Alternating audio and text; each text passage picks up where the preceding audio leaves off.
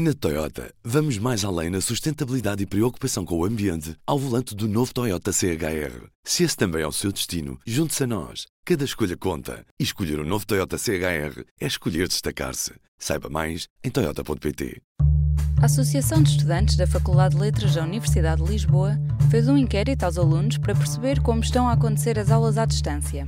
Neste P24, ouvimos o membro da AFLUL, Bernardo Leão, sobre as principais conclusões. Começamos com a falta de material informático em algumas famílias. Estudantes uh, têm tido muitas dificuldades em aceder às aulas por videoconferência, na medida em que, por exemplo, há estudantes que partilham um só computador por todo o seu agregado familiar e na medida em que estamos numa fase em que muita gente está em teletrabalho, esse computador tem que ser partilhado por todos os elementos desse mesmo agregado familiar o que prejudica muito os estudantes nesta questão do, dos horários a que têm acesso ao computador e à internet. E lá está, também desse, desse ponto de vista de acesso à própria internet, sabemos que muitos estudantes, sendo deslocados, a Faculdade de Letras tem uma enorme percentagem dos seus estudantes como internacionais ou deslocados, não têm acesso a uma internet constante de qualidade que obviamente também prejudica muito as aulas por, através da plataforma Zoom, por exemplo, em que eh, se pressupõe que o estudante tenha internet pelo menos suficiente para conseguir transmitir o áudio e o vídeo. E em relação à carga de trabalhos, houve um aumento? A larga maioria dos estudantes respondeu que tem aumentado substancialmente em relação ao que era uh, o perspectivado antes deste, deste modelo de ensino à distância. Outro problema está nas dificuldades de acesso aos livros necessários para as várias cadeiras. As bibliotecas, como é óbvio, estão fechadas. Os estudantes não podem simplesmente deslocar-se a uma livraria para comprar um, eh, os livros relativos à bibliografia indispensável de, de cada unidade curricular. E eu, por exemplo, sou um estudante de História, sei que tem cadeiras que têm, por exemplo, 200 obras na sua bibliografia. Como é óbvio que não tenho de as ler todas, mas pelo menos as indispensáveis tenho de as ter. E se não são disponibilizadas eh, em formato, por exemplo, PDF, pelos uh, docentes durante este período, então hum, há muito pouco a fazer-se. Na medida em que, por exemplo, os ensaios, um dos elementos de avaliação mais utilizados durante este período, pressupõem um trabalho de investigação, um trabalho de, pesquisa uh, muito aprofundado. E sem acesso à bibliografia, uh, obviamente, se não é em muita dificuldade, é completamente impossibilitado. Quando questionados sobre as condições psicológicas dos estudantes, há uma percentagem que impressiona. 89% dos inquiridos responderam que têm tido efeitos adversos a nível psicológico, obviamente em graus variados.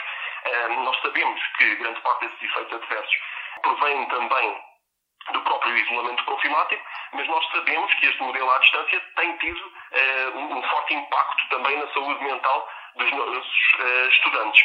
E, e, lá está, nós queremos que a direção da faculdade, o papel da direção da faculdade e da própria reitoria da Universidade de Lisboa deve ser uh, o de encontrar soluções para estes problemas e não tanto levantar mais barreiras como é, por exemplo, este aumento substancial das cargas horárias e de trabalho. Vamos então a uma síntese dos resultados. 18% dos estudantes de um universo de, de 528 inquiridos crê, sente que nem todas as suas aulas estão a decorrer conforme o perspectivado e, comunicado no princípio uh, deste modelo. Uh, 10.2 considera que nenhuma das suas unidades curriculares tem funcionado adequadamente. 46.2 afirma que não está a ter de todo aulas por videoconferência de forma regular. Isto é muitíssimo preocupante. 67.2 considera que a carga de trabalho, lá está, aumentou substancialmente desde o início da lecionação não presencial um, e que daqueles que têm assistido às aulas lecionadas através das plataformas alternativas, como é o Zoom, um, 29%, cerca de um terço, considera que estas não têm decorrido de forma satisfatória. Uh, o Zoom tem muitos problemas, não só a nível de privacidade e proteção de dados, mas também, um, lá está, um, basta que uma unidade curricular tenha um, 40, 50 inscritos para a plataforma não funcionar de todo um, corretamente. Em todos os momentos, a fidelidade continua consigo, para que a vida não pare. Fidelidade Companhia de Seguros S.A. A Associação de Estudantes da Faculdade de Letras da Universidade de Lisboa não é a única a manter o seu trabalho de apoio aos estudantes a partir de casa. Também na Faculdade de Ciências Sociais e Humanas da Universidade Nova de Lisboa tem havido um esforço para melhorar a vida dos alunos nesta fase difícil. Neste P24 falamos também com Miguel Cosme, da Associação de Estudantes da FCSH, sobre a campanha lançada pela mesma. O Miguel explica. A FCSH começou por um, sondar os seus estudantes para perceber qual é estava a ser o impacto do surto epidemiológico o Covid-19 nas suas vidas. E percebemos que muitos estudantes estavam a levantar problemáticas que já nos eram conhecidas, mas que estavam a acentuar, nomeadamente as desigualdades socioeconómicas que, para muitos estudantes, uh, neste momento se acentuam, dado que há muitas famílias que a ser afetadas com perdas de rendimentos, muitos trabalhadores estudantes que estão também a perder os seus empregos, que neste momento estão a colocar possibilidades de sair ensino superior, e, portanto, decidimos tomar uma, uma posição sobre isto. Decidimos enviar uma carta ao Ministro, não obtendo resposta, pensámos numa forma de nos mobilizar coletivamente, ainda que não possamos fazer em termos físicos, não devemos fazer, por exemplo, uma manifestação, mas achamos que, de facto, a nossa força vem dos números, da nossa unidade, e, portanto, achamos que esta forma de enviarmos todos um e-mail ao Sr. Ministro é uma forma de mostrar que os estudantes estão unidos uh, em torno desta questão, que é, de facto, terem um apoio por parte do Estado para um problema que é tão, tão grave e que nós perspectivamos que se vai agravar ao longo do tempo. A campanha é basicamente isso, é os estudantes enviarem um, ao Sr. Ministro uma exposição sobre as razões pelas quais pagar propinas neste momento não faz qualquer sentido. Eu li o e-mail que têm na vossa página do Instagram. Toda a gente uhum. manda o mesmo e-mail ou as pessoas alteram consoante aquilo que lhes afeta diretamente? Os estudantes estão livres de fazer essas alterações, mas em a Generalidade está, está a enviar o, o e-mail modelo, porque achamos que toca nos pontos que afetam os estudantes na sua generalidade. Então vocês já têm casos de estudantes em situações em que não conseguem pagar as propinas ou os quartos sim, sim. ou outras despesas? Nós efetuamos um, um, inquérito à nossa comunidade estudantil e também falámos com os núcleos da, da faculdade para, para haver esse contacto com todos os estudantes para perceber quais eram os problemas. E tivemos estudantes a dizer-nos muito claramente que eram trabalhadores estudantes que trabalhavam para pagar os estudos, que foram despedidos e que se não tiverem nenhum apoio, se tiverem de continuar a pagar propinas, vão ser do ensino superior.